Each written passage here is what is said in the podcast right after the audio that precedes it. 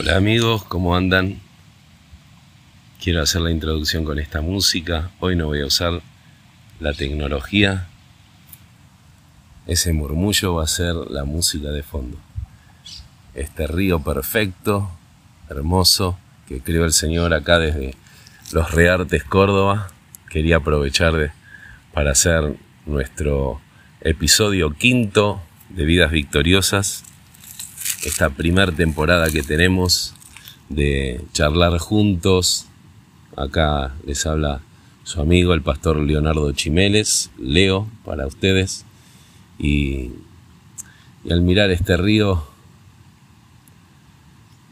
veo la majestad, la, maravilla, el amor de Dios hacia nosotros y, pienso en vos, pienso en mí, pienso en, en cómo cómo nosotros podemos ser victoriosos ante tantas adversidades y pienso que, nosotros también somos creados por Dios como ese río, ¿no? Jesús Jesús dijo, estoy escuchando a las aves cantar, hermoso. Jesús dijo que aquel que cree en Él, y si vos crees en Él, de nuestro interior, de tu interior, brotarían ríos de agua de vida.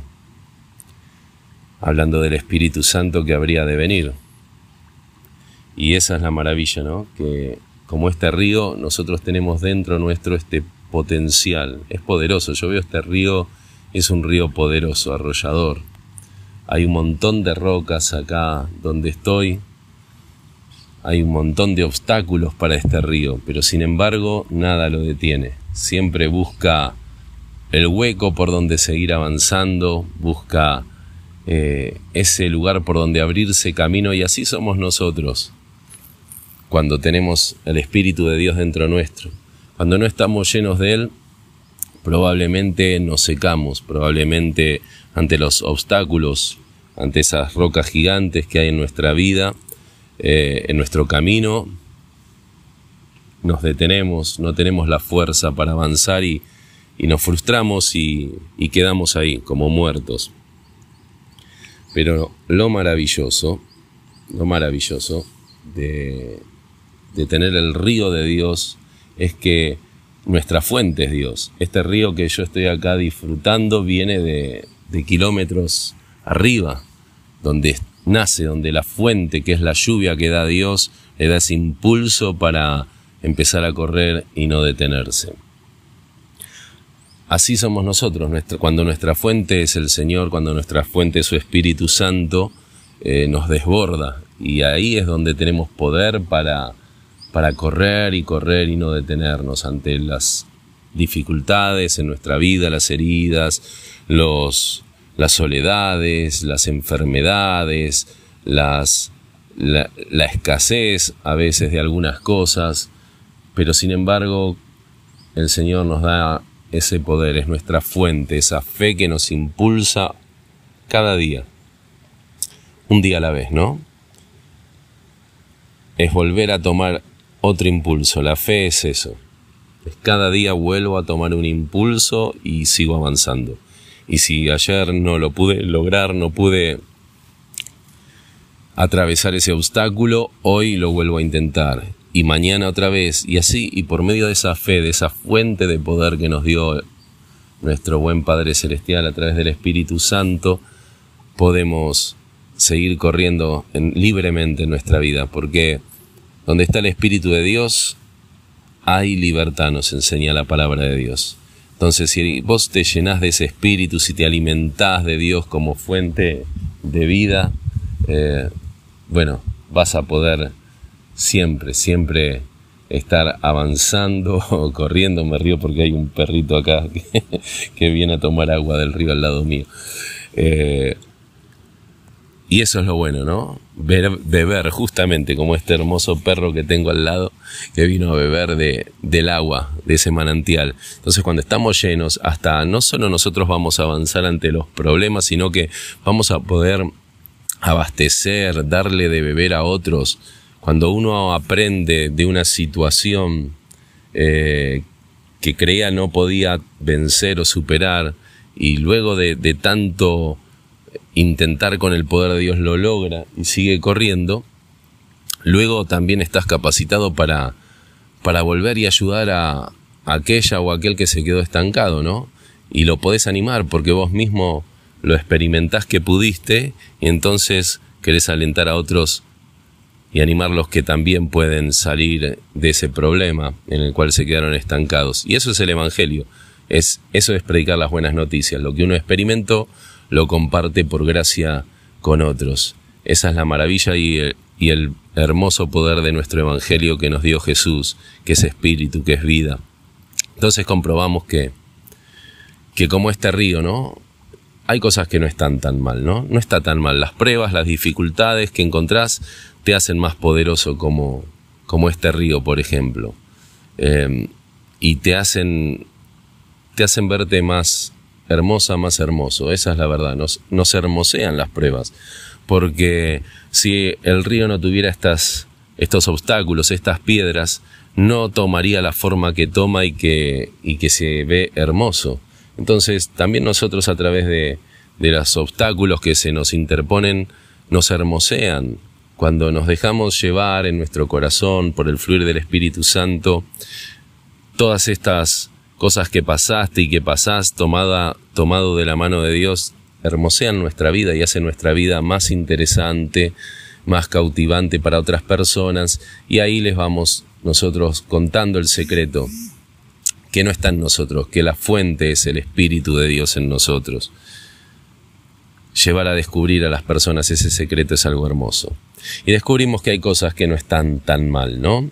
Por ejemplo, Jesús en el Evangelio de Juan, capítulo 15, versículo 7, él un tiempo antes, unos meses antes de dirigirse ya hacia la cruz, hacia el final del ministerio, sabiendo que, que tiene que ir a dar su vida, enseña de que eh, si permanecemos en Él, le dice a sus discípulos, y qué bueno que, que nosotros seamos discípulos, alguien que está dispuesto a aprender, del Maestro, en este caso ahora del Espíritu Santo que nos enseña y nos guía a toda verdad.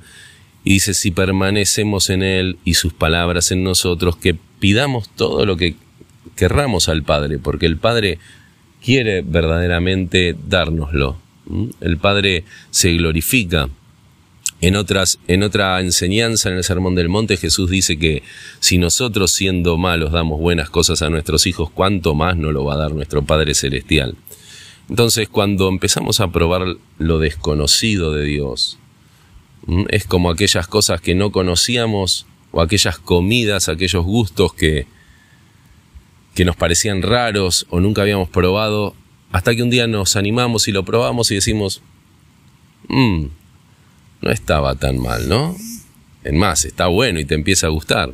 Tal vez puede pasar con algún chico o alguna chica, ¿no? Que decías, mm, epa, al final no estaba tan mal, ¿eh? Y bueno, hay muchos matrimonios que se formaron así. Con ese no está tan mal terminó siendo algo muy bueno para, para ese hombre y para esa mujer, ¿no? Cuanto más con las cosas de Dios tenemos que dejar esos prejuicios y pedir, como Jesús nos anima, que comprobemos que no está tan mal, ir a la fuente y usar el poder de Dios. Usar el poder de Dios. Y cuando vos estás lleno de ese poder que es el Espíritu Santo en tu corazón, podés pedir todo lo que quieras porque Jesús permanece en vos. Entonces, podés usar de ese poder para, por ejemplo, caminar sobre las aguas. Cuando Jesús vio que no estaba tan mal usar eso, ¿no? Todo lo que pudo hacer en el poder de Dios lo hizo, aún en su, en su limitación corporal humana en ese tiempo, pero tenía que ganar tiempo y ¿qué hizo? Por ejemplo, ¿no? Camina sobre las aguas. ¡Wow! Y Pedro lo ve y dice, yo quiero eso, ¿no? Y claro, empezó a comprobar que estaba bueno esto de, de, del poder de Dios acá en la tierra, ¿no? El, experimentar lo que Jesús traía. ¿Y Jesús qué hace? Le dice, no, vos no podés, quédate en la barca. No, le dice, come on, Pedro, vamos. Vení, lo que yo hago, vos podés hacerlo. Y ahí Pedro caminó hasta que dudó, creyó que estaba eh, haciendo algo incorrecto. ¿Cómo voy a caminar yo sobre las aguas? Y ahí es cuando se hundió, pero el maestro bueno lo, lo levanta. Pero lo maravilloso que él lo experimentó y pudo comprobar que no estaba tan malo, ¿no? Caminar sobre las aguas. Los otros discípulos, tal vez por, eh, eh, se quedaron ahí por, por decir, no, no está bien, ¿cómo un ser humano va a caminar sobre las aguas? Y se la perdieron. Después tenemos el caso, por ejemplo, de, los reyes de Israel. Tenemos el primer rey Saúl, que fue ungido con el Espíritu Santo y, si, y, el profeta que lo unge le dice, cuando venga el Espíritu de Dios sobre tu vida, vas a hacer lo que venga a tu corazón, lo que esté a tu alcance. Y lo hizo y tuvo muchas victorias hasta que se la creyó, ¿no? Nosotros podemos hacer lo que está a nuestro alcance. A veces nos confundimos y creemos que eso significa ser Dios y que todo lo podemos hacer. Todo lo podemos en Cristo que nos fortalece. Pero nosotros tenemos que reconocer que Él es Dios y que nosotros dependemos siempre de Él. Y cuando el rey Saúl se, se ensorberbeció, sonó, lo perdió. Pero mientras lo comprobó vio que estuvo bueno. Pero hubo otro rey después, que levantó Dios y que se le llama un rey conforme al corazón de Dios. Ese es el rey David. Y nosotros con Cristo en nuestro corazón, con el Espíritu Santo, tenemos que ser así. Fuimos llamados a usar el poder de Dios. Y, también Dios le dijo, hace todo lo que esté en tu corazón. ¿eh? Cuando vos estás lleno del Espíritu Santo como estaba el rey David, hace todo lo que venga a tu corazón. Te da libertad el Señor. El Espíritu Santo dice que da libertad, no tenés que estar esperando todo el tiempo, eh, Señor, a ver si me permitís esto o lo otro. No, dice, hey, como le dijo el padre en la parábola del hijo pródigo al hijo mayor, che, vos podías usar todo, no me tenés que pedir permiso para abrir la ladera y comer algo, ¿no? Yo soy un padre bueno, todo lo que está en la ladera es para vos. bueno, ¿cómo cuesta vencer esos pensamientos religiosos y estructurados que que nos mal predisponen para con Dios. Pero yo te aliento a que, a que compruebes que no está tan malo esto de usar. Echa mano de las cosas que nos entregó nuestro Padre Celestial a través de Jesús. Usa ese poder del Espíritu Santo, usa el poder que hay en el nombre de Jesús. Deja que lo que aflore en tu corazón, que te guíe tu corazón. Si, si en tu corazón está el, el trono de Jesús, si Él es el Señor de tu corazón, si Él es tu todo, entonces todo lo que hagas va a estar bien, va a agradar al Padre Celestial. No está mal desear buenas cosas y placenteras, no. Ahí en Eclesiastés capítulo 9, versículo 7 al 10, vas a ver cómo la palabra de Dios nos dice que eh, eh, comamos con alegría y bebamos con buen ánimo. También en esos pequeños detalles de la vida tenemos que desearlos, tenemos que comprobar que eso está bueno. A veces nos quisieron enseñar que la religión eh, es eh, no disfrutar de nada, ser un amargado, y no, todo lo contrario. En la palabra de Dios encontramos que Dios quiere que disfrutemos de todo el trabajo que hacemos cada día, de cómo trabajás, te esforzás, cansás, que puedas disfrutarlo, que puedas eh, realmente gozarte, alegrarte, como lo hizo Jesús, Él comprobó que no estaba tan malo. Sentarse a la mesa con borrachos y prostitutas a comer y a beber, lo criticaban, pero Él comprobó que estaba bueno, porque los ayudaba. Él no se emborrachaba ni se acostaba con las prostitutas, pero sí los hizo sus amigos, porque lo sentía no solo para ganar un seguidor, sino que lo hacía porque nos ama, porque ama a cada persona, no importa la condición de esa persona, Él ve nuestro corazón.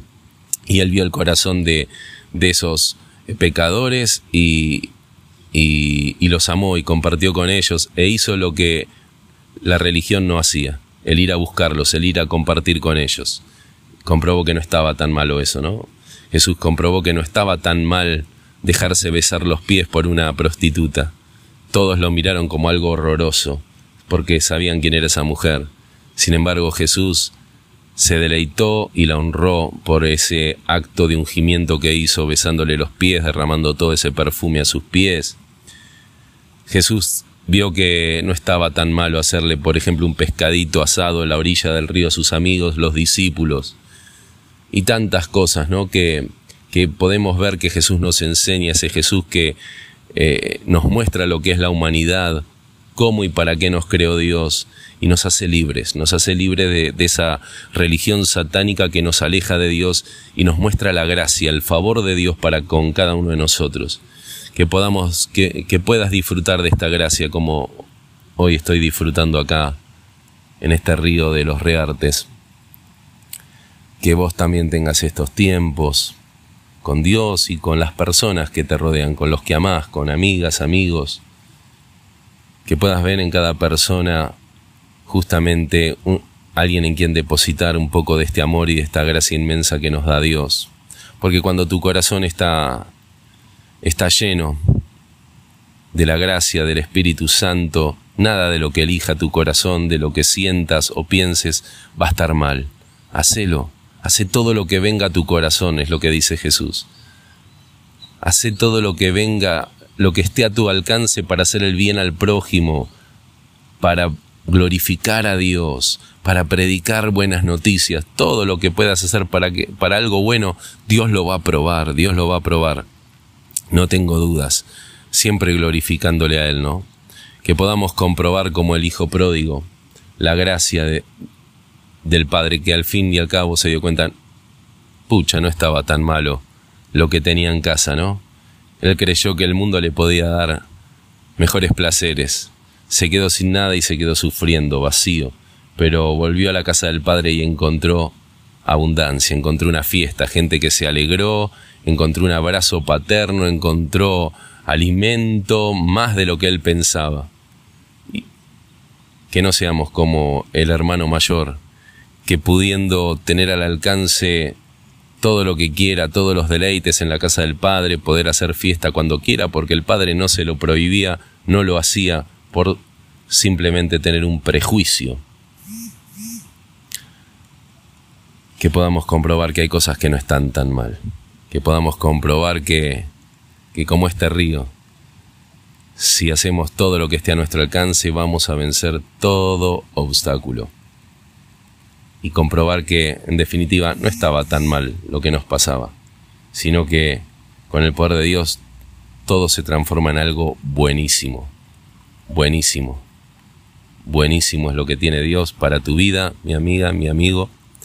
Te bendigo y oro para que fluyas como este río, para que tu vida empiece a fluir y avanzar y que tu vida, tu vida sea tan hermosa como este río, porque el río de Dios está en tu interior. Te bendigo en el nombre de Jesús. Estoy a tu disposición. Desde aquí, el amigo, el pastor Leo Chimeles. Hasta el próximo episodio.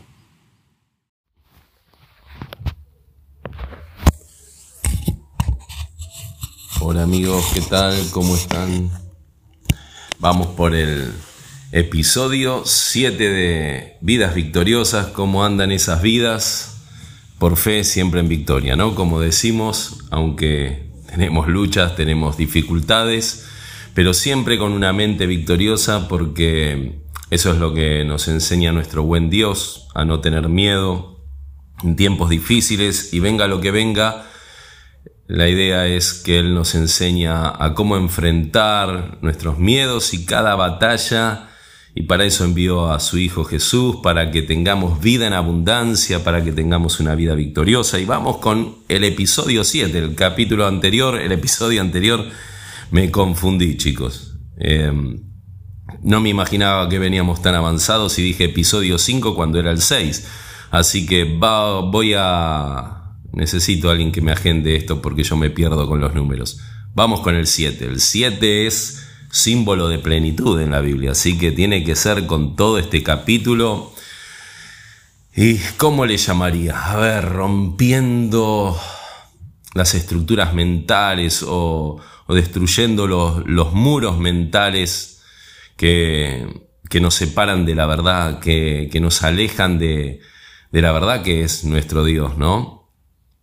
Claramente Jesús dice que, que la libertad viene por conocer la verdad. O sea, verdad no conocida no liberta a nadie. Por eso, qué importante es conocer la verdad y cuál es la verdad, ¿no? Le dijo este gobernador romano Pilatos a Jesús antes de la crucifixión y la tenía delante de él la verdad, sin embargo no supo conocerla. Y nosotros tenemos al alcance de nuestra mano la palabra de Dios, que es la verdad, tenemos la revelación en los cielos, en las cosas creadas, aún en la vida que está en nuestros órganos, dentro nuestro está la verdad, ¿no? Ese espíritu dado por Dios. Y así todo, ¿cómo cuesta, no? ¿Cómo cuesta darse cuenta de la verdad? Es que tenemos tantas estructuras mentales, tantas tradiciones humanas que vienen desde, desde los comienzos donde el ser humano se fue alejando de Dios, a lo que llamamos pecado, es alejarse de Dios, querer vivir una vida independientemente de Dios, eso es pecado, no es simplemente hacer alguna que otra cosita mala, sino es querer vivir nuestra vida que fue dada por Dios y para vivir en comunión con Dios, alejados de la fuente de vida. Eso es pecado, es justamente convertirse en un necio, querer buscar la vida donde no lo hay. Y la vida se trata de elecciones. Si hay algo tan hermoso que, que nuestro Creador nos dio es el libre albedrío para poder elegir. Y según como elegimos podemos vivir nuestra vida en esa hermosa libertad que nos dio Dios bajo la guía de su Espíritu, porque dice que donde está el Espíritu de Dios hay libertad o podemos ir construyendo muros que nos alejan de Dios y a su vez nos alejan de, de nosotros mismos y de nuestro prójimo.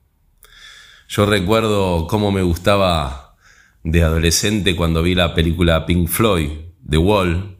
¿Mm? Algunos dirán, este pastor está re loco. No, es una película que habla mucho de la psicología, de lo que producen los males en este mundo. En ese sentido habla de un niño que crece en medio de la Segunda Guerra Mundial en Inglaterra y perdiendo a su papá en la guerra y sufriendo tantas crisis, tantas pérdidas que hubo de millones de vidas en esa Segunda Guerra Mundial, aislándolo, buscando refugio en la droga, en la promiscuidad, em, y en tantas filosofías que fueron apareciendo en esa época del mundo y siguen apareciendo nuevas. Ahora tenemos una guerra bacteriológica, tenemos un estado de sitio mundial por causa de, un COVID, tenemos, estamos viviendo tiempos de aislamiento que son graves. Si bien está bien es para protegernos físicamente, también está trayendo otra enfermedad que es el aislamiento, que es la falta de cariño con el prójimo, y vamos levantando muros, esto, esto tan feo que no sé si te pasa, qué sé yo, a mí me parece raro, ¿no? Uno va por la calle y parece que te vas a rozar con alguien y antes no pasaba nada y le decía disculpe o cómo está y saludabas. Ahora es como que salen corriendo las personas, tienen miedo de pasar a dos centímetros cerca. Hay como un pánico en el inconsciente colectivo realmente muy feo, ¿no? Es como que ya ni, ni, saludar la gente, mira para abajo, mira para otro lado. Y tal vez eh, las generaciones que crezcan con este ambiente les va a golpear duro, va a ser una generación eh, con sentimientos tal vez más duros, más aislados. Y tal vez no fue esto del COVID, ¿no? ¿Cuántas situaciones en la vida te pasaron? Me pasaron que, que dicen, bueno, no voy a confiar más en la gente, me traicionaron, me lastimaron, me trataron mal. Y eso hace que, que bueno, te, te, hagas tu propio, tu isla, ¿no? En la vida y, está, y es así, lamentablemente es así, por causa de, del mal que nos rodea y a veces nosotros inclusive somos parte de ese mal, pero la idea de Dios es que no tengamos miedo, que no nos aislemos, que no hagamos nuestros propios muros, sino que dejemos que Él sea nuestro muro de protección, ¿no? Y cuando los muros de protección son los de Dios, nuestra vida se va a hacer más amplia. Aunque, mira, Jesús, vamos al Sermón del Monte, enseña un poco a esto, a elegir, ¿no? ¿Qué tipo de vida queremos? Y Él nos enseña, vino a traernos la vida victoriosa, como hablamos. En Mateo, en el capítulo 7, en el versículo 13 y 14, Jesús habla de elegir entre dos sendas para la vida. Aunque uno puede decir, pero hay un montón de, caminos para elegir, pero él lo resume como Jesús es simple, sintético, siempre reduce todo, te la hace fácil, nos la hace fácil, los complicados somos nosotros, o nos dejamos complicar por, por eh, el diablo, tal vez, ¿no? O, o por la confusión que hay en el mundo. Pero Jesús dice, entren por la puerta estrecha, porque es ancha la puerta y espacioso el camino que conduce a la destrucción, y muchos entran por ella. Pero estrecha es la puerta y angosto el camino que conduce a la vida, y son pocos los que la encuentran. Y me gustaría leer, para no, no encerrarme a, a los títulos de la Biblia, un versículo más, que tiene que ver con el contexto, por supuesto. Cuídense, dice el versículo 15. Cuídense de quienes, de los falsos profetas. Vienen a ustedes disfrazados de ovejas, pero por dentro son lobos feroces. Y después habla de que por sus frutos los conoceremos. Nos enseña entonces algo muy importante. Todo lo que Jesús habla en el Sermón del Monte, capítulo 5 al 7 de Mateo, capítulo 6 de Lucas, son todos consejos para llevar una vida victoriosa y eso es lo que vengo compartiendo tal vez capítulo a capítulo mucho de este Sermón del Monte. Pero todo lo que Jesús dice era conocido para los, de la cultura de su época. Eh, porque había la enseñanza rabínica, hablaba muchas cosas de estas, pero con otro espíritu, con otro sentido. Esto de la puerta estrecha que nosotros lo tomamos, bueno, es, eh, eh, no, no, no, no puedo disfrutar de nada. Muchas veces se nos enseñó esto en la iglesia. Y es la misma enseñanza que refutaba Jesús, la de los fariseos, ¿no? No, no, no, me tengo que cerrar los ojos, no tengo que mirar a ningún lado, no puedo disfrutar de nada de la vida porque es angosto el camino. El camino de Jesús es, es este, es horrible, parece que tiene que ser bien apretado, angosto y que siempre parece que estamos a punto de caernos al infierno, es un camino de miedo. No, nada que ver, ¿no? Eso muchas veces lamentablemente, por eso dice, cuídense de los falsos profetas que enseñan mal. Y también los tenemos hoy en la iglesia. Y hay que romper esas estructuras. ¿Qué es lo que habla Jesús de, la puerta estrecha? Es que no tenemos que tener una vida reducida a nada y que no podemos hacer nada en esta vida sería ilógico porque justamente si vamos al creador, al Génesis, al comienzo, ¿qué le dijo Dios a Adán y Eva? Todo, todo lo creado, todo pueden comer, disfrutar entre ustedes, disfrútense, Adán disfruta de Eva, Eva disfruta de Adán, multiplíquense, gócense con sus hijos. Lo único que no prueben de este árbol, es decir, no quieran vivir independientemente de mí, porque fuera de mí no hay vida, fue el consejo. Pero después era amplio todo, ¿no? Entonces, ¿cómo Jesús ahora dice, parece una contradicción, pero no es una contradicción, sino una paradoja que tiene explicación claramente? Jesús está haciendo referencia a los, a los maestros fariseos de su época. Eh, bueno, las enseñanzas rabínicas hablaban de que pocos se salvaban. Era una enseñanza común en la época. Había un rabino, a ver, lo tengo escrito por acá, a ver si me sale bien el nombre. Em, por ejemplo, eh, rabino se llamaba, bueno, lo perdí por acá, ¿dónde está? Eh, que era casi contemporáneo a Jesús, pero que también recibía esa enseñanza contemporánea de los rabinos, de los fariseos. Simeón, ben Jokai se llamaba. Y él hablaba de que, como todos los fariseos, como lo vemos en la Biblia, ellos creían que eran los poderosos, que se llevaban el mundo por delante y que solamente ellos eran los dueños de la verdad. Porque si bien tenían la palabra de Dios a su alcance, pero la interpretaban mal. Y mira, una de las cosas que estos rabinos decían en sus escritos, en sus enseñanzas de esa época contemporáneos a Jesús, dice que su valor personal era tan grande que durante toda su vida no hubo necesidad de ningún arco iris para asegurar inmunidad contra las tormentas. Ellos, estos fariseos, estos maestros de la ley decían, o falsos profetas, como dice Jesús, Creían que su poder era tal que podía decirle a un valle, llénate de dinars, de oro, ¿no? Se creían con ese poder de declarar las cosas y que por, y ocurría solo lo que ellos decían. Este mismo rabino acostumbraba a decir, miren lo que decía, ¿no? Y era un dicho común entre los maestros de la época de Jesús. He visto los hijos del mundo venidero y son pocos. Esto es lo que enseñaban los fariseos. Es decir, los salvos son pocos. Si hay tres, yo y mi hijo estamos entre ellos, decía. Si hay dos, yo y mi hijo somos estos dos. Así que imagínense, ¿no? Las expresiones de jactancia que había en las enseñanzas de los falsos profetas, como le dice Jesús. Por eso presten atención a lo que enseña Jesús. Cuídense de los falsos profetas, porque enseñaban esto. Y Jesús siempre muy irónico dice, entren por la puerta estrecha porque ancho es, la puerta que lleva a la perdición.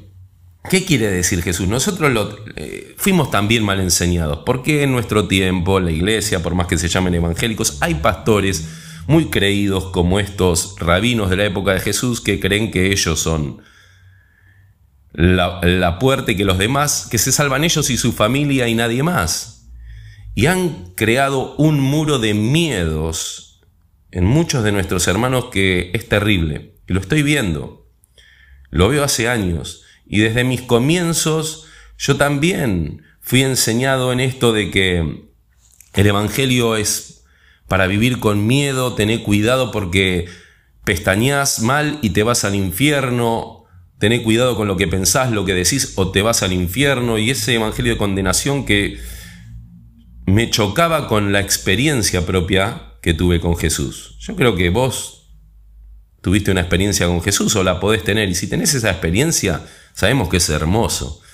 Yo tuve una experiencia con Jesús sin entender nada y me hizo sentir libre cuando yo era un terrible, estaba terriblemente atado a los pecados, a los vicios, pero sin embargo Él me hizo pasar un momento glorioso, no me dijo, bueno, espera cambiar tu vida y yo te voy a hacer sentir bien. No, me hizo, apenas lo invoqué, me hizo sentir una experiencia de libertad y de paz y me hizo entrar en su presencia me hizo parte de algo glorioso que es su reino acá en la tierra. Pero después cuando empecé a escuchar a estos maestros se empezaron a levantar estructuras en mi mente que no coincidían con la experiencia que había tenido con Jesús. Y empecé a, a tener un choque entre el Espíritu de Dios que trae libertad dentro mío con lo que me... Algunos maestros, no vamos a decir todos, ¿no? Gracias a Dios que, que podemos tener buenos maestros en la iglesia, verdaderos profetas que son los que traen libertad, los que traen paz, pero los que traen miedo, los que nos quieren hacer de la vida del Evangelio algo estrecho en el sentido de, vivir una vida miserable, de hacernos sentir como ratas apestosas que no podemos hacer nada porque nos vamos al infierno. Qué terrible. Todas esas doctrinas han creado muros que cuesta romper. Son doctrinas de demonios, como le llaman los apóstoles en, sus cartas eh, a, las iglesias. Son doctrinas de demonios en este tiempo, porque es el mayor enemigo que tenemos, está dentro de la iglesia. Se infiltra, ¿no? Es el mayor peligro que tenemos los que queremos vivir una vida de verdad victoriosa. Y Jesús aconseja, tengan cuidado. Cuando Él se refiere a la puerta estrecha, se refiere a que el único camino es Él, no los muchos maestros que puedan levantarse para enseñorearse de nosotros o atemorizarnos. Yo soy la puerta, nadie viene al Padre si no es por mí, dice Jesús. Hay dos caminos. Yo, que soy el que morí en la cruz por ustedes para acercarlos al Padre, y cualquiera de las otras creencias, incluso dentro de la iglesia, que no, no lleven a la gracia que trajo Jesús, toda enseñanza, doctrina, por más que se llame cristiana evangélica, que nos lleve a querer vivir por la ley, por méritos humanos, y hacernos sentir con miedo, hacernos sentir miserables, es del diablo. Entonces, ¿cuál es la puerta estrecha y la puerta ancha? No se trata simplemente de los deseos del mundo. Sí está incluido entre la puerta, el camino espacioso, obviamente, eso es lo, qué sé yo, los vicios, las perversiones, pero en esa puerta ancha, por sobre todo, Jesús está hablando acá del contexto.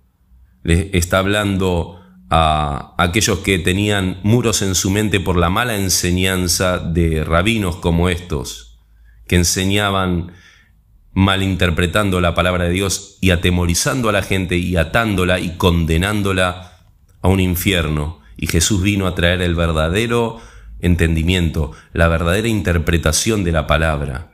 Por eso Él es la puerta estrecha, porque la verdad es una sola. La verdad es la que trajo Jesús, la verdad es la que liberta, no la que ata, la verdad es la que sana y no la que enferma, la verdad es la que da paz y no la que da miedo. Fíjense por sus frutos, dice Jesús. El mayor peligro que hoy tenemos también está dentro de las malas enseñanzas que atemorizan a la gente y están dentro de la iglesia. Cuando la persecución viene de afuera de la iglesia, de las cosas del mundo, eso hizo crecer a la iglesia. hizo a la iglesia más fuerte, pero cuando la persecución viene de adentro, de las enseñanzas falsas desde adentro, es lo que ha causado, causa y causará mucho daño a la iglesia, contra lo cual los invito a levantarse conmigo y con Jesús, a invitar a la gente por la puerta estrecha, por la única verdad, la puerta de la gracia. Puede haber muchas leyes, puede haber muchas puertas, un camino amplio y espacioso de leyes que nos hacen creer que nos podemos ganar el cielo haciendo esas buenas obras. Mentira, dice Jesús, no les crean. El único camino es el de la gracia que les vine a traer yo. Entonces rompamos esos muros, rompamos esos muros y empecemos a dar buen fruto. Cuando uno está, vive con temor, cuando uno vive aislado, como enseñaba esta religión, como muchas veces se enseña en la iglesia, enseñanzas de sectas. Aislate, no hagas nada, no te juntes con aquella, no te juntes con aquel. Eso no da fruto de nada, eso da fruto de muerte, porque ¿cómo podés dar fruto? ¿Cómo podés salvar a alguien? ¿Cómo podés ayudar a alguien si te aislas? Jesús no se aisló, Jesús es la puerta angosta, pero es como un embudo esto. esa puerta estrecha que es Jesús nos lleva a, a una vida más amplia, a una vida victoriosa. Es dejar, es como un filtro lo que dice Jesús. Vengan a mí todos los cargados, todos dice, no que solo van a ser salvos unos pocos, los maestritos de la ley, los que agarran un micrófono en el púlpito. No, no. Dice, vengan a mí todos los cargados y trabajados, vengan todos, todos, todos. Porque Él quiere salvar a todos pero vengan por la única puerta que soy yo, la puerta de la gracia. Y ahí va a haber un filtro, donde todos esos pensamientos, esas malas enseñanzas, que tal vez fueron desde dentro de la iglesia y son las peores, o tal vez las que trajimos del mundo, pero todo eso es filtrado. No va a pasar por esta puerta estrecha, pero este filtro que nos hace dejar un montón de cosas que nos aislaban, que nos angustiaban, nos va a hacer pasar a otro lado, a un camino que dice angosto, pero ese camino angosto está lleno de bendición. A medida que uno avanza, sabemos que este camino, como dice al final, conduce a la vida eterna, es volver a reencontrar ese paraíso perdido, es volver luego de este filtro de dejar esas estructuras mentales de derrota, de miserabilidad, de religión vacía y sin fruto, a una vida que dice con mucho fruto, con mucho fruto. Entonces, conocer la verdad, amigos, nos hace verdaderamente libres. Que haya paz en tu corazón. Si en algún momento tu vida fue perturbada y aún te cuesta disfrutar de la libertad que ofrece Jesús. Jesús vino a traer libertad. ¿De qué? De las enseñanzas que atormentaban a la gente, de una religión sin fruto. Vino a traer la libertad del Espíritu. Vino a traer una vida abundante. Entonces, si Él nos dice que Él, delante nuestro, de los que ponemos nuestros ojos en Él, va a abrir una puerta grande, y si aún en otras promesas en su palabra dice que Él va a ensanchar nuestras tiendas, Tengamos cuidado de interpretar bien la palabra de Dios. Mejor dicho, como dijo Jesús, cuídense de los falsos profetas que se disfrazan de maestros, pero son dictadores. Y generalmente, alguien que amenaza, que atemoriza, que condena a medio mundo, cada uno habla de lo que hay en su corazón. Hay que ver el fruto de esa persona. Cuando uno predica tan enojado y condena a medio mundo, bueno, tendría que mirar la propia viga que hay en su ojo, porque generalmente te vas a dar cuenta que ese tipo de personas esconde cosas muy tenebrosas. Desecha todo eso hoy. Empezá a vivir la verdad que trajo Jesucristo en tu corazón, en tu mente y todo lo que sea para hacer el bien, todo lo que pertenezca a la gracia hacelo, adelante, adelante. Si vos, si vos te dejas llevar por esta enseñanza, la de Jesús, la de la gracia, trae libertad, trae un nuevo tiempo como lo trajo a este mundo para todos los que creemos en Él, vida nueva. Oro, Padre, que en este episodio 7 de plenitud, mis amados, amigas, amigos, que estás ahí, escuchando donde sea este podcast, me uno con vos y oro. Oro para que sea resplandecido el entendimiento de la verdad en tu vida, traiga una, una libertad plena, un conocimiento que, que te lleve a cerrar todas las puertas de miedo que, que se te habían ofrecido. Todo ese campo espacioso de miedos, de amenazas, déjalo atrás y entra por la única puerta, la de la gracia, y avanza, avanza en esta paz, aunque te quieran rodear esos pensamientos de miedo, del pasado, vos seguí por el camino angosto de la paz, de la libertad. No tengas miedo, porque el que está con nosotros es mayor que todas esas cosas que no pertenecen al reino de los cielos. Y el reino de los cielos, te lo aseguro, va a ser bien, bien espacioso, bien grande. Hacia donde nos dirigimos no hay límites, hay verdadera libertad. Por eso hoy, en el nombre de Jesús, Decí conmigo, rompo todas esas viejas estructuras y esos muros que no me sirvieron para nada, y edifico mi vida en la libertad del Espíritu Santo, en la enseñanza de Jesús. Amén.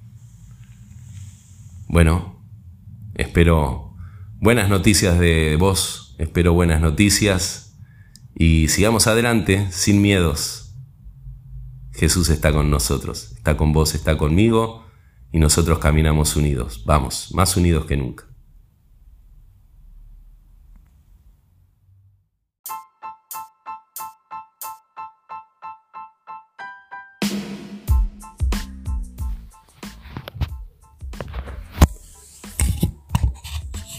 Hola amigos, ¿qué tal? ¿Cómo están? Vamos por el Episodio 7 de Vidas Victoriosas, cómo andan esas vidas por fe siempre en victoria, ¿no? Como decimos, aunque tenemos luchas, tenemos dificultades, pero siempre con una mente victoriosa porque eso es lo que nos enseña nuestro buen Dios, a no tener miedo en tiempos difíciles y venga lo que venga, la idea es que Él nos enseña a cómo enfrentar nuestros miedos y cada batalla y para eso envió a su Hijo Jesús, para que tengamos vida en abundancia, para que tengamos una vida victoriosa. Y vamos con el episodio 7, el capítulo anterior, el episodio anterior, me confundí chicos. Em, no me imaginaba que veníamos tan avanzados y dije episodio 5 cuando era el 6. Así que voy a... Necesito a alguien que me agende esto porque yo me pierdo con los números. Vamos con el 7. El 7 es símbolo de plenitud en la Biblia, así que tiene que ser con todo este capítulo.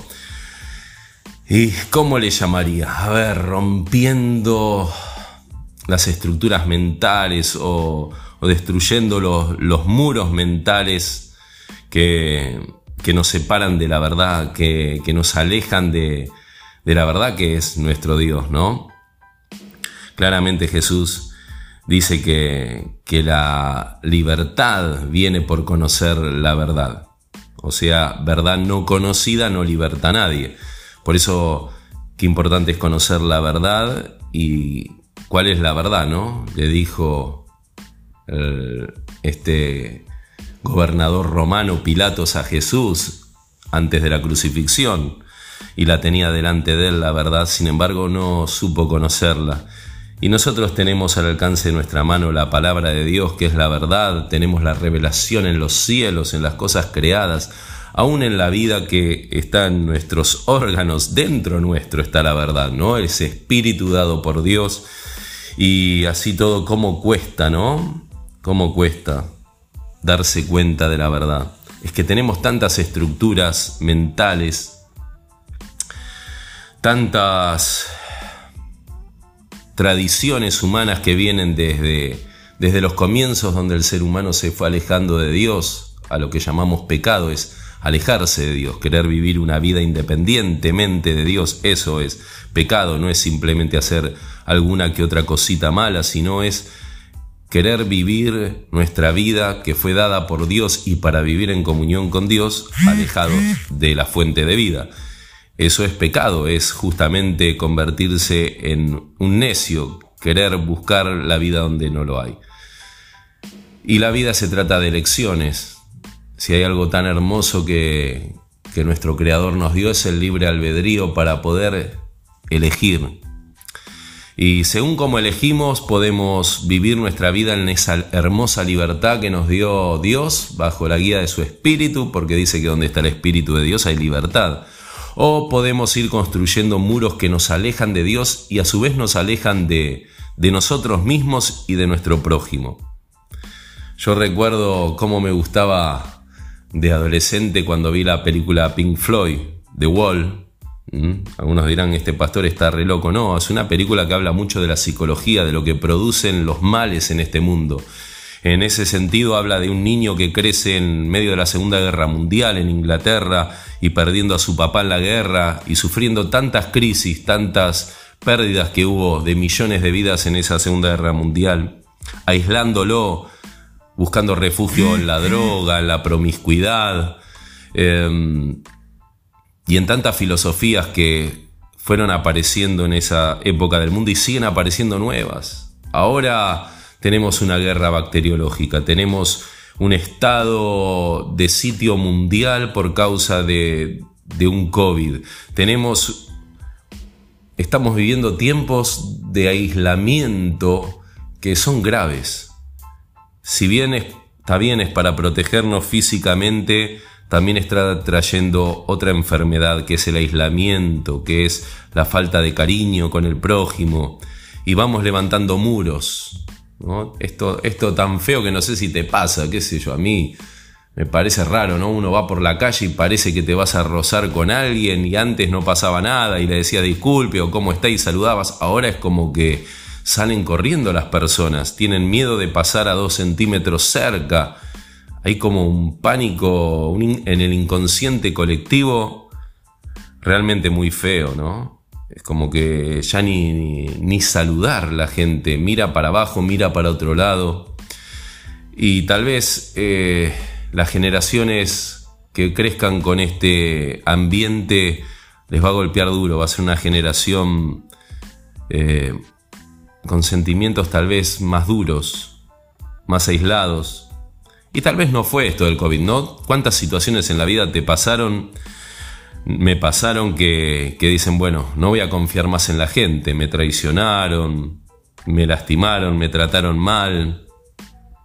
Y eso hace que, bueno, te, te, hagas tu propio, tu isla, ¿no? En la vida y, está, y es así, lamentablemente es así, por causa de, del mal que nos rodea y a veces nosotros inclusive somos parte de ese mal, pero la idea de Dios es que no tengamos miedo, que no nos aislemos, que no hagamos nuestros propios muros, sino que dejemos que Él sea nuestro muro de protección, ¿no?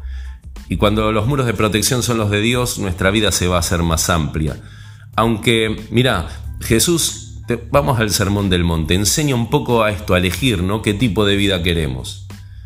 Y Él nos enseña, vino a traernos la vida victoriosa, como hablamos. En Mateo, en el capítulo 7, en el versículo 13 y 14, Jesús habla de elegir entre dos sendas para la vida.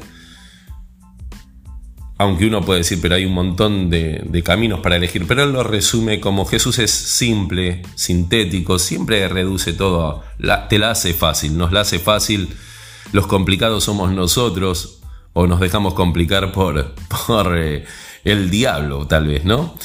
O, o por la confusión que hay en el mundo. Pero Jesús dice, entren por la puerta estrecha, porque es ancha la puerta y espacioso el camino que conduce a la destrucción, y muchos entran por ella. Pero estrecha es la puerta y angosto el camino que conduce a la vida, y son pocos los que la encuentran. Y me gustaría leer, para no, no encerrarme a, los títulos de la Biblia, un versículo más, que tiene que ver con el contexto, por supuesto. Cuídense, dice el versículo 15. Cuídense de quienes, de los falsos profetas. Vienen a ustedes disfrazados de ovejas, pero por dentro son lobos feroces. Y después habla de que por sus frutos los conoceremos. Nos enseña entonces algo muy importante. Todo lo que Jesús habla en el Sermón del Monte, capítulo 5 al 7 de Mateo, capítulo 6 de Lucas, son todos consejos para llevar una vida victoriosa y eso es lo que vengo compartiendo tal vez capítulo a capítulo mucho de este Sermón del Monte. Pero todo lo que Jesús dice era conocido para los, los de la cultura de su época. Eh, porque había la enseñanza rabínica, hablaba muchas cosas de estas, pero con otro espíritu, con otro sentido. Esto de la puerta estrecha que nosotros lo tomamos, bueno, es, eh, eh, no, no, no, no puedo disfrutar de nada. Muchas veces se nos enseñó esto en la iglesia, y es la misma enseñanza que refutaba Jesús, la de los fariseos, ¿no? No, no, no, me tengo que cerrar los ojos, no tengo que mirar a ningún lado, no puedo disfrutar de nada de la vida porque es angosto el camino, el camino de Jesús es, es este, amargo, es horrible, parece que tiene que ser bien apretado, angosto y que siempre parece que estamos a punto de caernos al infierno, es un camino de miedo. No, nada que ver, ¿no? Eso muchas veces lamentablemente, por eso dice, cuídense de los falsos profetas que enseñan mal. Y también los tenemos hoy en la iglesia. Y hay que romper esas estructuras. ¿Qué es lo que habla Jesús de, la puerta estrecha? Es que no tenemos que, que tener una vida reducida a nada y que no podemos hacer nada en esta vida sería ilógico porque justamente si vamos al creador, al Génesis, al comienzo, ¿qué le dijo Dios a Adán y Eva? Todo, todo lo creado, todo pueden comer, disfrutar entre ustedes, disfrútense, Adán disfruta de Eva, Eva disfruta de Adán, multiplíquense, gócense con sus hijos. Lo único que no prueben de este árbol, es decir, no quieran vivir independientemente de mí, porque fuera de mí no hay vida, fue el consejo. Pero después era amplio todo, ¿no? Entonces, ¿cómo Jesús ahora dice, parece una contradicción, pero no es una contradicción, sino una paradoja que tiene explicación claramente? Jesús está haciendo referencia a los, a los maestros fariseos de su época. Eh, bueno, las enseñanzas rabínicas hablaban de, que pocos se salvaban. Era una enseñanza común en la época. Había un rabino, a ver, lo tengo escrito por acá, a ver si me sale bien el nombre. Em, por ejemplo, eh, rabino se llamaba, bueno, lo perdí por acá, ¿dónde está? Eh, que era casi contemporáneo a Jesús, pero que también recibía esa enseñanza contemporánea de los rabinos, de los fariseos. Simeón, ben Jokai se llamaba. Y él hablaba de que, como todos los fariseos, como lo vemos en la Biblia, ellos creían que eran los poderosos, que se llevaban el mundo por delante y que solamente ellos eran los dueños de la verdad. Porque si bien tenían la palabra de Dios a su alcance, pero la interpretaban mal. Y mira una de las cosas que estos rabinos decían en sus escritos, en sus enseñanzas de esa época contemporáneos a Jesús, dice que su valor personal era tan grande que durante toda su vida no hubo necesidad de ningún arco iris para asegurar inmunidad contra las tormentas. Ellos, estos fariseos, estos maestros de la ley decían, o falsos profetas, como dice Jesús, Creían que su poder era tal que podía decirle a un valle, llénate de dinars, de oro, ¿no? Se creían con ese poder de declarar las cosas y que por, y ocurría solo lo que ellos decían. Este mismo rabino acostumbraba a decir, miren lo que decía, ¿no? Y era un dicho común entre los maestros de la época de Jesús. He visto los hijos del mundo venidero y son pocos. Esto es lo que enseñaban los fariseos. Es decir, los salvos son pocos. Si hay tres, yo y mi hijo estamos entre ellos, decía. Si hay dos, yo y mi hijo somos estos dos. Así que imagínense, ¿no? Las expresiones de jactancia que había en las enseñanzas de los falsos profetas, como le dice Jesús. Por eso presten atención a lo que enseña Jesús. Cuídense de los falsos profetas, porque enseñaban esto. Y Jesús siempre muy irónico dice, entren por la puerta estrecha porque ancho es, la puerta que lleva a la perdición. ¿Qué quiere decir Jesús? Nosotros lo, eh, fuimos también mal enseñados, porque en nuestro tiempo, la iglesia, por más que se llamen evangélicos, hay pastores muy creídos como estos rabinos de la época de Jesús que creen que ellos son la, la puerta y que los demás, que se salvan ellos y su familia y nadie más. Y han creado un muro de miedos en muchos de nuestros hermanos que es terrible. Lo estoy viendo. Lo veo hace años. Y desde mis comienzos yo también fui enseñado en esto de que el Evangelio es para vivir con miedo, tener cuidado porque pestañas mal y te vas al infierno, tener cuidado con lo que pensás, lo que decís o te vas al infierno y ese Evangelio de condenación que me chocaba con la experiencia propia que tuve con Jesús. Yo creo que vos tuviste una experiencia con Jesús o la podés tener y si tenés esa experiencia, sabemos que es hermoso.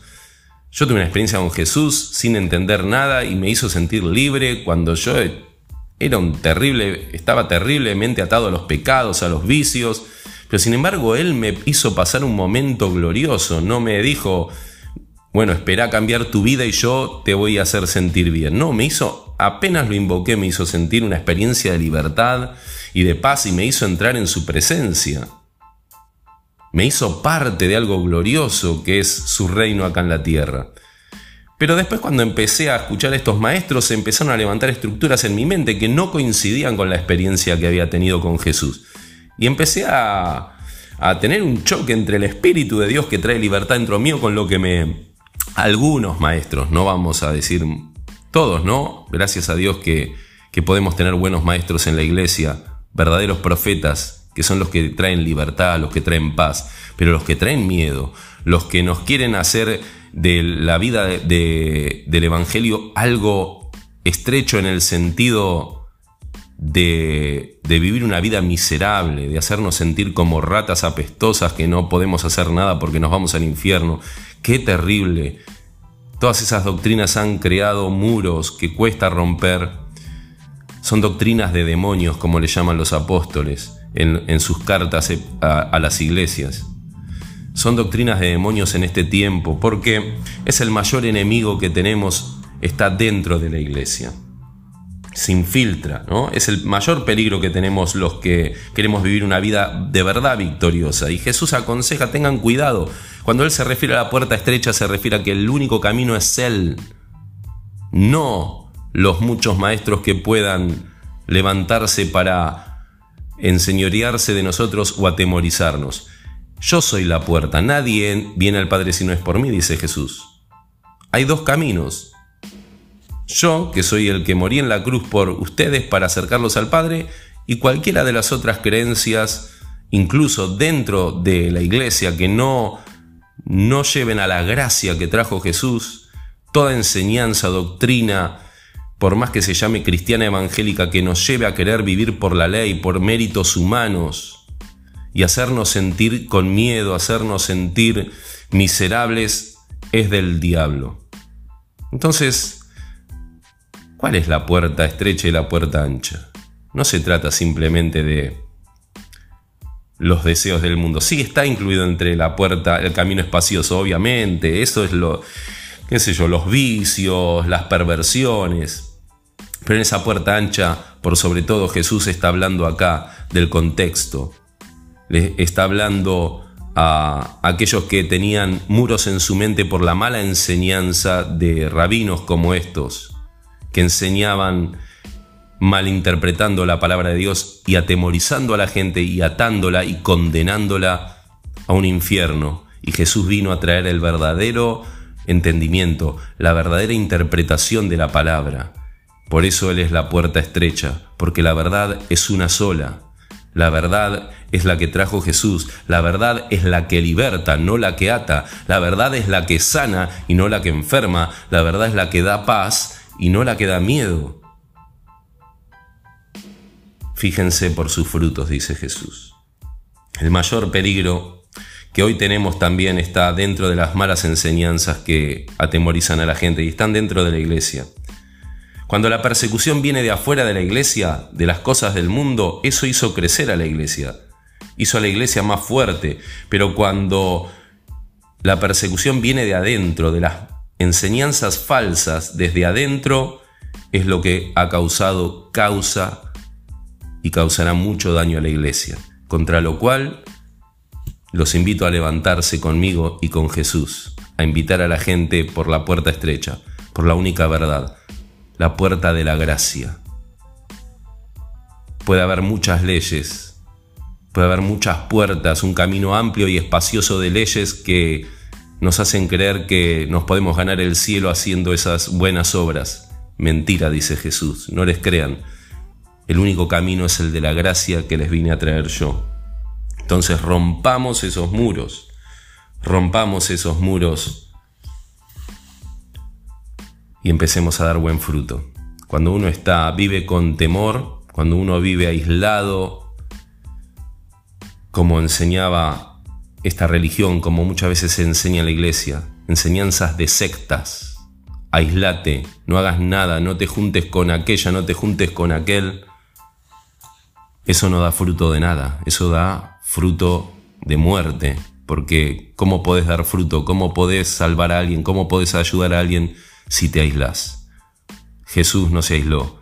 Jesús es la puerta angosta, pero es como un embudo esto.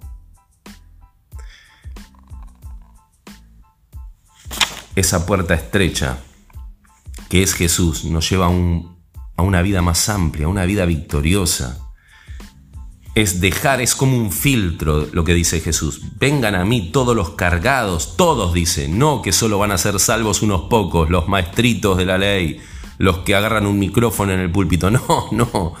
Dice, vengan a mí todos los cargados y trabajados, vengan todos, todos, todos. Porque Él quiere salvar a todos. Pero vengan por la única puerta que soy yo, la puerta de la gracia. Y ahí va a haber un filtro, donde todo esos pensamientos, esas malas enseñanzas, que tal vez fueron desde dentro de la iglesia y son las peores, o tal vez las que trajimos del mundo, pero todo eso es filtrado. No va a pasar por esta puerta estrecha, pero este filtro que nos hace dejar un montón de cosas que nos aislaban, que nos angustiaban, nos va a hacer pasar a otro lado. A un camino que dice angosto, pero ese camino angosto está lleno de bendición. A medida que uno avanza, sabemos que este camino, como dice al final, conduce a la vida eterna, es volver a reencontrar ese paraíso perdido, es volver luego de este filtro de dejar esas estructuras mentales de derrota, de miserabilidad, de religión vacía y sin fruto, a una vida que dice con mucho fruto, con mucho fruto. Entonces, Conocer la verdad, amigos, nos hace verdaderamente libres. Que haya paz en tu corazón. Si en algún momento tu vida fue perturbada y aún te cuesta disfrutar de la libertad que ofrece Jesús. Jesús vino a traer libertad. ¿De qué? De las enseñanzas que atormentaban a la gente, de una religión sin fruto. Vino a traer la libertad del Espíritu. Vino a traer una vida abundante. Entonces, si Él nos dice que Él delante nuestro de los que ponemos nuestros ojos en Él, va a abrir una puerta grande. Y si aún en otras promesas en su palabra dice que Él va a ensanchar nuestras tiendas, tengamos cuidado de interpretar bien la palabra de Dios. Mejor dicho, como dijo Jesús, cuídense de los falsos profetas que se disfrazan de maestros, pero son dictadores. Y generalmente alguien que amenaza, que atemoriza, que condena a medio mundo, cada uno habla de lo que hay en su corazón. Hay que ver el fruto de esa persona. Cuando uno predica tan enojado y condena a medio mundo, bueno, tendría que mirar la propia viga que hay en su ojo, porque generalmente te vas a dar cuenta que ese tipo de personas esconde cosas muy tenebrosas. Desecha todo eso hoy. Empezá a vivir la verdad que trajo Jesucristo en tu corazón, en tu mente y todo lo que sea para hacer el bien, todo lo que pertenezca a la gracia, hacelo, adelante, adelante. Si vos, si vos te dejas llevar por esta enseñanza, la de Jesús, la de la gracia, trae libertad, trae un nuevo tiempo como lo trajo a este mundo para todos los que creemos en él, vida nueva Oro Padre, que en este episodio 7 de plenitud, mis amados amigas, amigos, que estás ahí escuchando donde sea este podcast, me uno con vos y oro. Oro para que sea resplandecido el entendimiento de la verdad en tu vida, traiga una, una libertad plena, un conocimiento que, que te lleve a cerrar todas las puertas de miedo que, que se te habían ofrecido. Todo ese campo espacioso de miedos, de amenazas, déjalo atrás y entra por la única puerta, la de la gracia, y avanza, avanza en esta paz, aunque te quieran rodear esos pensamientos de miedo, del pasado, vos seguí por el camino angosto de la paz, de la libertad. No tengas miedo, porque el que está con nosotros es mayor que todas esas cosas que no pertenecen al reino de los cielos. Y el reino de los cielos, te lo aseguro, va a ser bien, bien espacioso, bien grande. Hacia donde nos dirigimos no hay límites, hay verdadera libertad. Por eso hoy, en el nombre de Jesús, Decí conmigo, rompo todas esas viejas estructuras y esos muros que no me sirvieron para nada, y edifico mi vida en la libertad del Espíritu Santo, en la enseñanza de Jesús. Amén. Bueno, espero buenas noticias de vos, espero buenas noticias y sigamos adelante sin miedos Jesús está con nosotros, está con vos, está conmigo y nosotros caminamos unidos. Vamos, más unidos que nunca.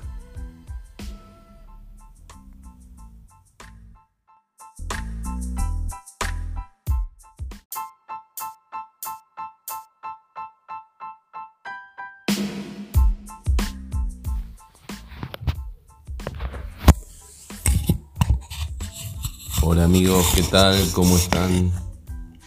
Vamos por el episodio 7 de Vidas Victoriosas, cómo andan esas vidas por fe siempre en victoria, ¿no? Como decimos, aunque tenemos luchas, tenemos dificultades, pero siempre con una mente victoriosa porque eso es lo que nos enseña nuestro buen Dios, a no tener miedo en tiempos difíciles y venga lo que venga, la idea es que Él nos enseña a cómo enfrentar nuestros miedos y cada batalla y para eso envió a su Hijo Jesús, para que tengamos vida en abundancia, para que tengamos una vida victoriosa. Y vamos con el episodio 7, el capítulo anterior, el episodio anterior, me confundí chicos. Em, no me imaginaba que veníamos tan avanzados y dije episodio 5 cuando era el 6. Así que voy a necesito a alguien que me agende esto porque yo me pierdo con los números. Vamos con el 7. El 7 es símbolo de plenitud en la Biblia, así que tiene que ser con todo este capítulo. ¿Y cómo le llamaría? A ver, rompiendo las estructuras mentales o, destruyendo los, muros mentales que, nos separan de la verdad, que, nos alejan de, de la verdad que es nuestro Dios, ¿no? Claramente Jesús dice que, la libertad viene por conocer la verdad. O sea, verdad no conocida no liberta a nadie. Por eso, qué importante es conocer la verdad y cuál es la verdad, ¿no? Le dijo este gobernador romano Pilatos a Jesús antes de la crucifixión y la tenía delante de él la verdad, sin embargo no supo conocerla y nosotros tenemos al alcance de nuestra mano la palabra de Dios, que es la verdad, tenemos la revelación en los cielos, en las cosas creadas, aún en la vida que está en nuestros órganos, dentro nuestro está la verdad, ¿no? Ese espíritu dado por Dios. Y así todo, ¿cómo cuesta, no? ¿Cómo cuesta darse cuenta de la verdad? Es que tenemos tantas estructuras mentales, tantas tradiciones humanas que vienen desde, desde los comienzos donde el ser humano se fue alejando de Dios, a lo que llamamos pecado, es alejarse de Dios, querer vivir una vida independientemente de Dios, eso es pecado, no es simplemente hacer alguna que otra cosita mala, sino es querer vivir nuestra vida que fue dada por Dios y para vivir en comunión con Dios, alejados de la fuente de vida. Eso es pecado, es justamente convertirse en un necio, querer buscar la vida donde no lo hay. Y la vida se trata de elecciones. Si hay algo tan hermoso que, que nuestro Creador nos dio es el libre albedrío para poder elegir. Y según como elegimos podemos vivir nuestra vida en esa hermosa libertad que nos dio Dios bajo la guía de su Espíritu, porque dice que donde está el Espíritu de Dios hay libertad.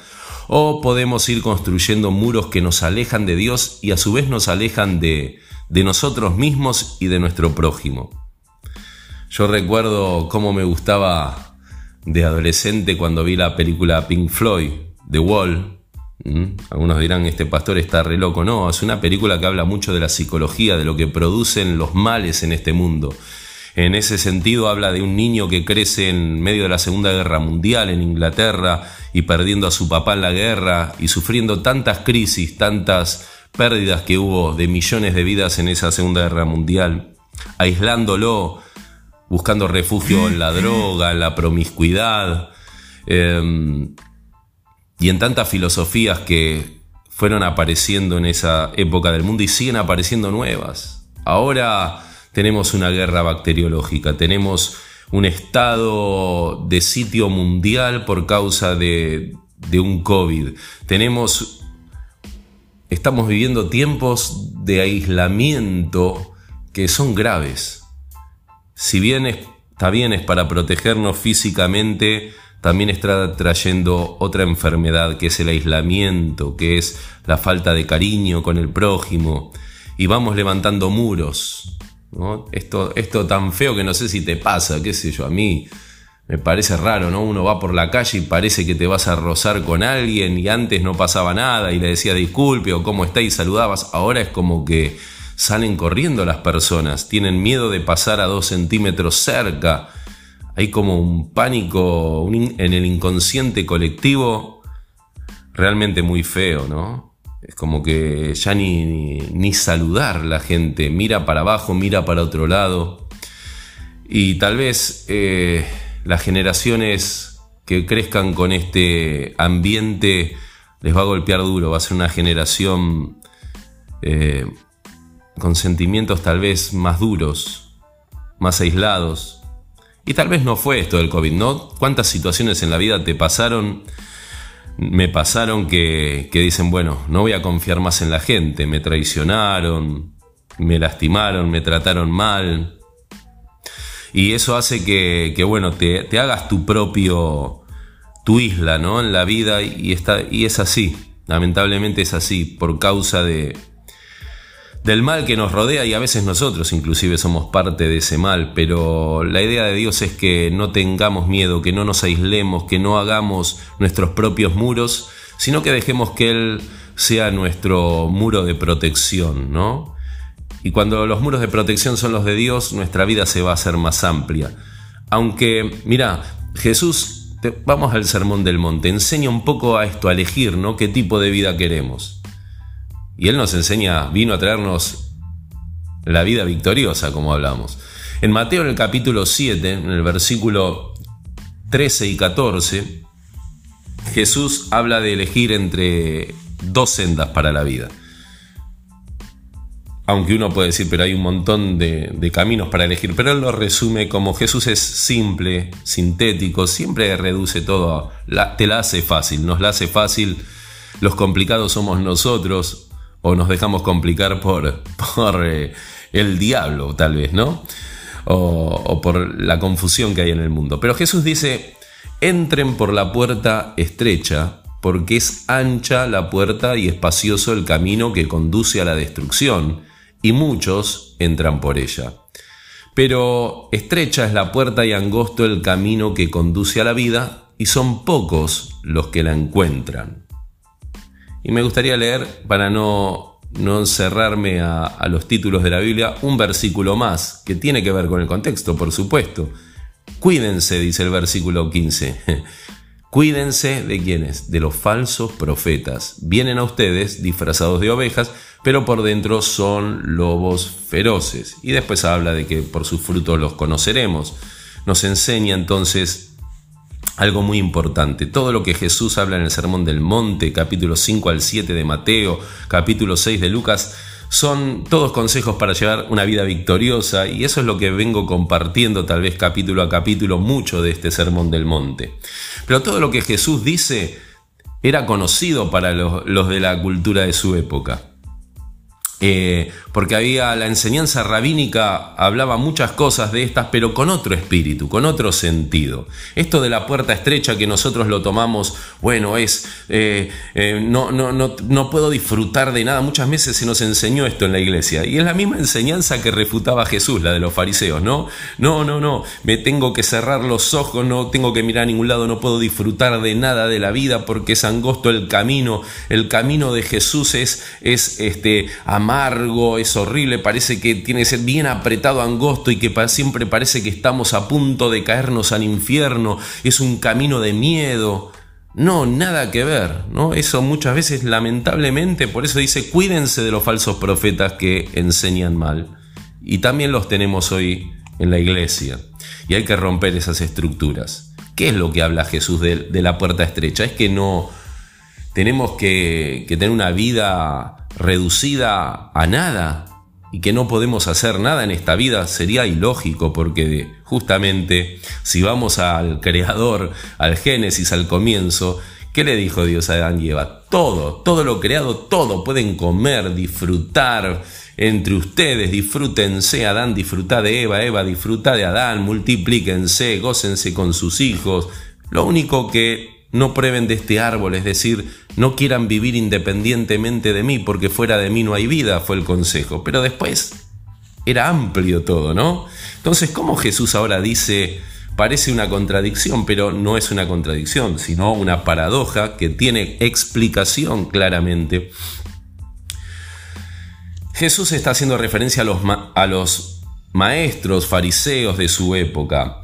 Eh, bueno, las enseñanzas rabínicas hablaban de, que pocos se salvaban. Era una enseñanza común en la época. Había un rabino, a ver, lo tengo escrito por acá, a ver si me sale bien el nombre.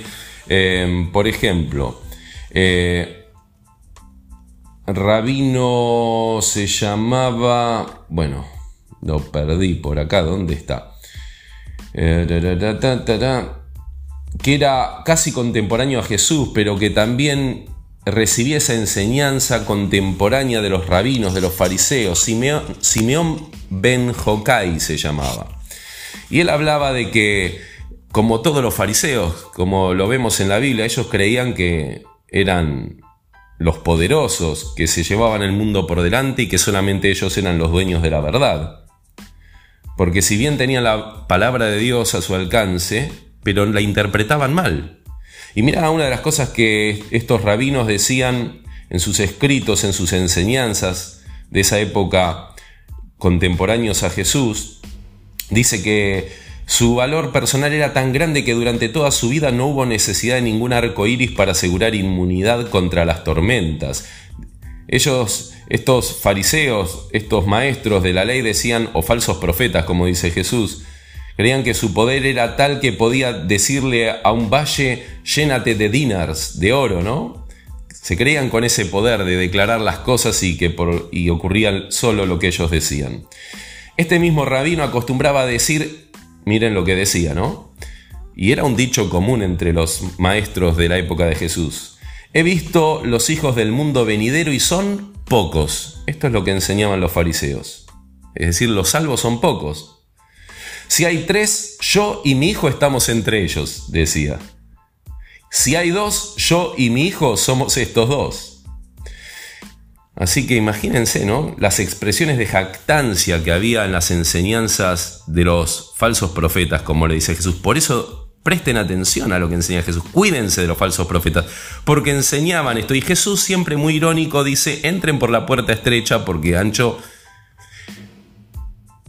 es, la puerta que lleva a la perdición. ¿Qué quiere decir Jesús? Nosotros lo, eh, fuimos también mal enseñados, porque en nuestro tiempo, la iglesia, por más que se llamen evangélicos, hay pastores muy creídos como estos rabinos de la época de Jesús que creen que ellos son la, la puerta y que los demás, que se salvan ellos y su familia y nadie más. y han creado un muro de miedos en muchos de nuestros hermanos que es terrible. Lo estoy viendo. Lo veo hace años. Y desde mis comienzos yo también fui enseñado en esto de que el Evangelio es para vivir con miedo, tener cuidado porque pestañas mal y te vas al infierno, tener cuidado con lo que pensás, lo que decís o te vas al infierno y ese Evangelio de condenación que me chocaba con la experiencia propia que tuve con Jesús. Yo creo que vos tuviste una experiencia con Jesús o la podés tener. Y si tenés esa experiencia, sabemos que es hermoso.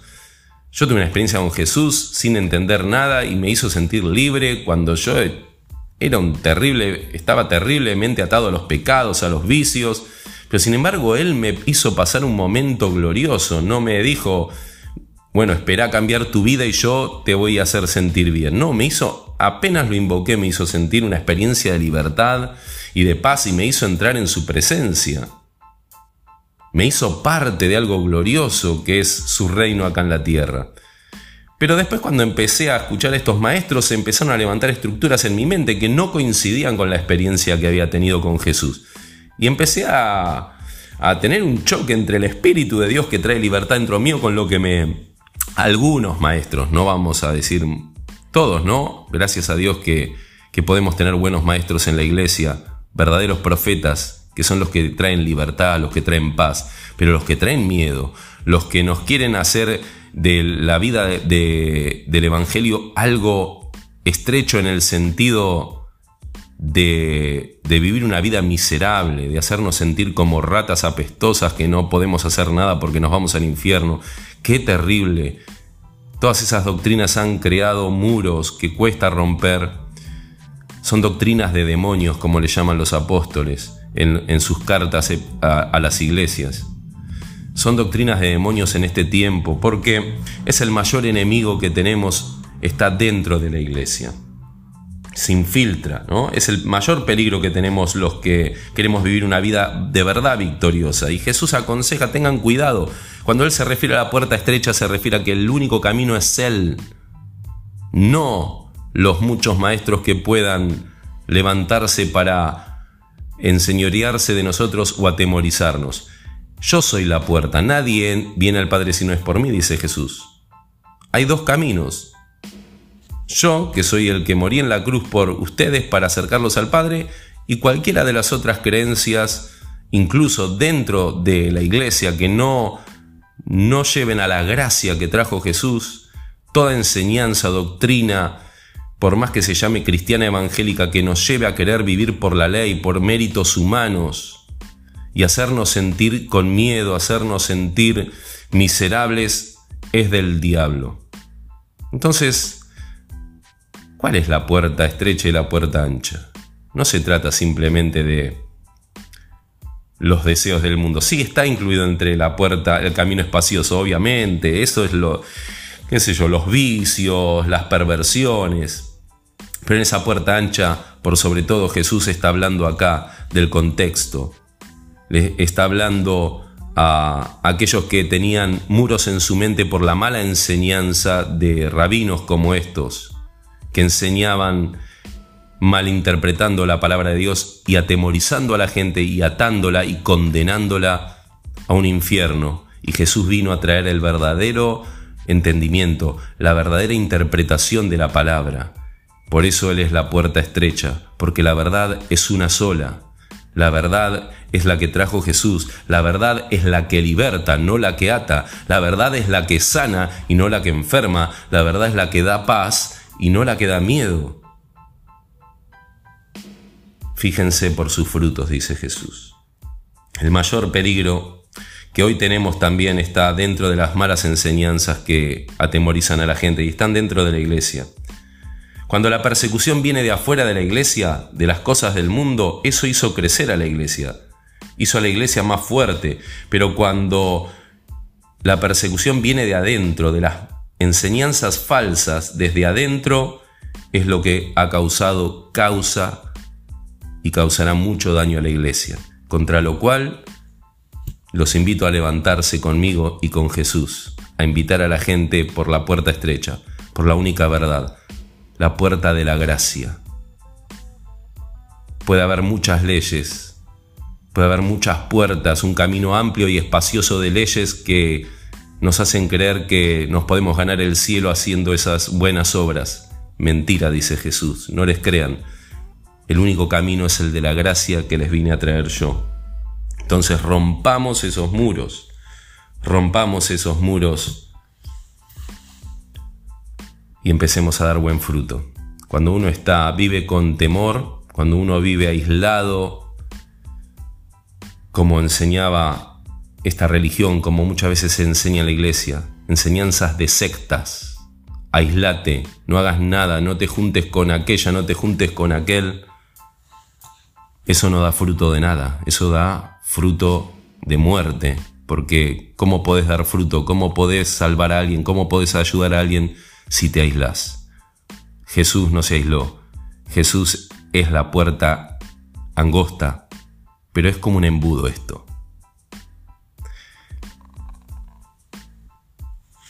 Esa puerta estrecha, que es Jesús, nos lleva a, una vida más amplia, a una vida victoriosa, es dejar, es como un filtro lo que dice Jesús. Vengan a mí todos los cargados, todos dice, no que solo van a ser salvos unos pocos, los maestritos de la ley, los que agarran un micrófono en el púlpito, no, no. Dice, vengan a mí todos los cargados y trabajados, vengan todos, todos, todos. Porque Él quiere salvar a todos. Pero vengan por la única puerta que soy yo, la puerta de la gracia. Y ahí va a haber un filtro, donde todo esos pensamientos, esas malas enseñanzas, que tal vez fueron desde dentro de la iglesia y son las peores, o tal vez las que trajimos del mundo, pero todo eso es filtrado. No va a pasar por esta puerta estrecha, pero este filtro que nos hace dejar un montón de cosas que nos aislaban, que nos angustiaban, nos va a hacer pasar a otro lado. A un camino que dice angosto, pero ese camino angosto está lleno de bendición. A medida que uno avanza, sabemos que este camino, como dice al final, conduce a la vida eterna, es volver a reencontrar ese paraíso perdido, es volver luego de este filtro de dejar esas estructuras mentales de derrota, de miserabilidad, de religión vacía y sin fruto, a una vida que dice con mucho fruto, con mucho fruto. Entonces, Conocer la verdad, amigos, nos hace verdaderamente libres. Que haya paz en tu corazón. Si en algún momento tu vida fue perturbada y aún te cuesta disfrutar de la libertad que ofrece Jesús. Jesús vino a traer libertad. ¿De qué? De las enseñanzas que atormentaban a la gente, de una religión sin fruto. Vino a traer la libertad del Espíritu. Vino a traer una vida abundante. Entonces, si Él nos dice que Él delante nuestro de los que ponemos nuestros ojos en Él, va a abrir una puerta grande. Y si aún en otras promesas en su palabra dice que Él va a ensanchar nuestras tiendas, tengamos cuidado de interpretar bien la palabra de Dios. Mejor dicho, como dijo Jesús, cuídense de los falsos profetas que se disfrazan de maestros, pero son dictadores. Y generalmente alguien que amenaza, que atemoriza, que condena a medio mundo, cada uno habla de lo que hay en su corazón. Hay que ver el fruto de esa persona. Cuando uno predica tan enojado y condena a medio mundo, bueno, tendría que mirar la propia viga que hay en su ojo, porque generalmente te vas a dar cuenta que ese tipo de personas esconde cosas muy tenebrosas. Desecha todo eso hoy.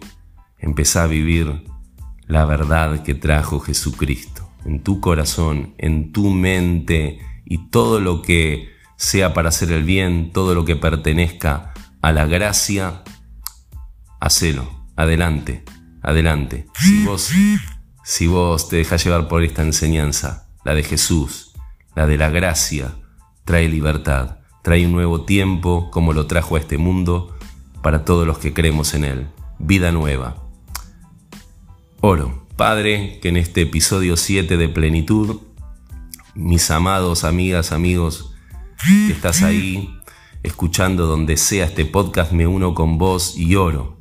Oro para que sea resplandecido el entendimiento de la verdad en tu vida, traiga una, una libertad plena, un conocimiento que, que te lleve a cerrar todas las puertas de miedo que, que se te habían ofrecido. Todo ese campo espacioso de miedos, de amenazas, déjalo atrás y entra por la única puerta, la de la gracia, y avanza, avanza en esta paz, aunque te quieran rodear esos pensamientos de miedo, del pasado, vos seguí por el camino angosto de la paz, de la libertad. No tengas miedo, porque el que está con nosotros es mayor que todas esas cosas que no pertenecen al reino de los cielos. Y el reino de los cielos, te lo aseguro, va a ser bien, bien espacioso, bien grande. Hacia donde nos dirigimos no hay límites, hay verdadera libertad. Por eso hoy, en el nombre de Jesús, decí conmigo, rompo todas esas viejas estructuras y esos muros que no me sirvieron para nada, y edifico mi vida en la libertad del Espíritu Santo, en la enseñanza de Jesús. Amén. Bueno, espero buenas noticias de vos, espero buenas noticias y sigamos adelante sin miedos. Jesús está con nosotros, está con vos, está conmigo y nosotros caminamos unidos, vamos, más unidos que nunca.